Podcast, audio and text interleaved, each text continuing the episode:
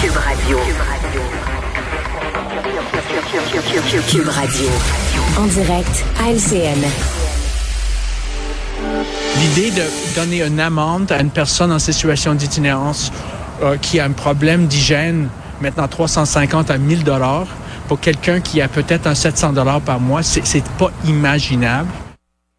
Plusieurs bibliothèques de Montréal qui veulent chasser les sans-abri, notamment en raison de leur mauvaise hygiène. Emmanuel, qu'en penses-tu? Euh, ben, c'est très délicat comme débat. Moi, je vais passer pour être une sans cœur, là. Mais la réalité, c'est que des bibliothèques municipales ne sont pas des haltes chaleur pour les sans-abri et ne devraient pas l'être.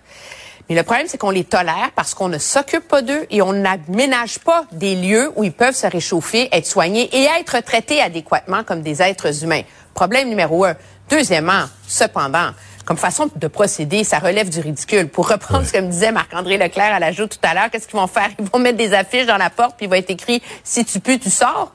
Je veux dire, ça manque tellement de doigté, hmm. de, de, de dignité qu'il n'y a que des fonctionnaires qui peuvent avoir inventé une procédure comme ça. Mario?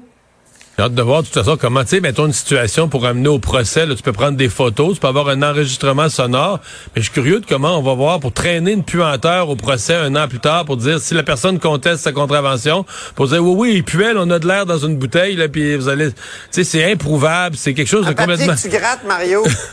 Un truc que tu grattes. Ah ouais, non, mais ça devient complètement, complètement absurde. Maintenant, moi, je suis du côté d'Emmanuel. Le problème, il est réel. Puis on a beau dire, bon, c'est pas drôle, les immigrants ont froid, mais que tous les lieux de la ville où il y a de la chaleur deviennent des lieux où potentiellement on peut accueillir des itinérants. T'as une, bibliothèque. Une bibliothèque, c'est un lieu pour aller lire, pour aller étudier.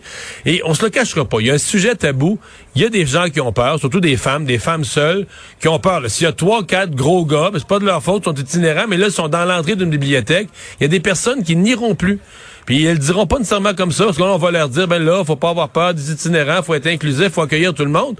Mais tu sais, si t'as peur, t'as peur. T'as peur des personnes qui sont bizarres, ils ont, ont consommé, euh, ils traînent ici, ils traînent là dans une entrée. Qu'on s'occupe d'eux? Bon, oui, qu'on s'occupe d'eux, mais pas, pas les laissant dans la bibliothèque, là. Ah ouais. Ouais. Antoine, toi qui es à Québec, qu'est-ce que tu penses de ça?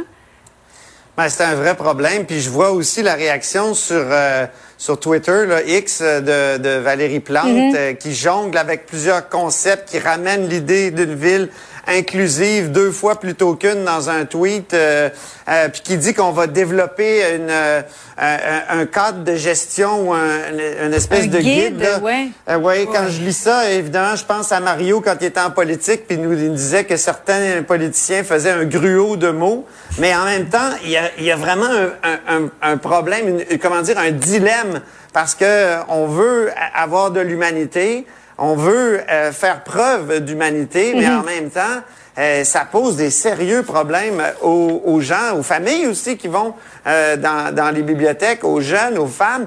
donc, c'est, il faut s'occuper des, itinérants, mais là, on revient au, au problème de base. Comment finalement atteindre ce que Bruno Marchand a promis ici à Québec, euh, l'itinérance zéro, c'est extrêmement difficile, c'est utopique, euh, je, je, le pense, mais euh, ça, ça, prouve que ce problème-là est, est, devenu l'itinérance beaucoup plus grand euh, qu'avant, qu'auparavant. Oui, vivement plus de haltes de chaleur. Et puisqu'on mm. parle d'exclusion ou d'inclusion, où il faudrait davantage d'inclusion, la Ligue nationale de hockey qui a interdit à Marc-André Fleury, le gardien du Wild du Minnesota, ce soir de porter un masque qui a été spécialement conçu sur mesure pour cette soirée, ce soir. Euh, héritage aux Premières Nations. Mario, comment est-ce possible? Ben, C'est-à-dire que la Ligue, euh, l'année passée, la Ligue imposait aux joueurs des événements, par exemple, euh, pour les mhm. soirées LGBTQ, c'est ça. C'était de, porter, tout le monde devait porter. Puis il y a certains joueurs russes qui voulaient pas porter la pièce d'équipement avec les, les, les, couleurs mhm. de la cause.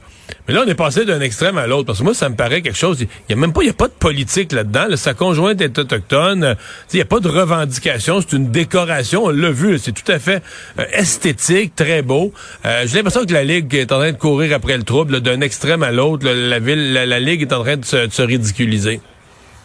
Emmanuel? Ben, sous prétexte de masquer les problèmes d'intolérance au sein de la Ligue, on va créer des règles pour interdire à tous de rendre hommage à des causes et de prendre position. Donc, on va aseptiser la Ligue nationale comme hmm. si c'était quelque chose qui évoluait dans une bulle en marge de la société.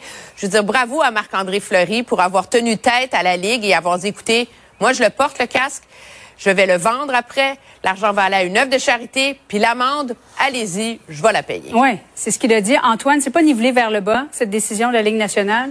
Ben, moi, je comprends que la Ligue nationale ne veuille pas que ses joueurs deviennent des porteurs de, de, de, de messages politiques. Non, mais ils portent des logos commerciaux. les Canadiens ont Air Canada maintenant sur le chandail, tu sais. Ben oui, oui c'est ça, c'est ça. Non, mais je, je comprends, là, tu sais, parce que ça, ça a posé des problèmes avec les joueurs russes, notamment pour euh, l'histoire des, des, LGBT. Mais en même temps, là, c'est pas le cas. Est-ce qu'on va, est-ce que si les Nordiques revenaient, là, est-ce qu'on interdirait les feuilles, les fleurs de lys, comme disait Yasmine Abdel-Fadel à la joute?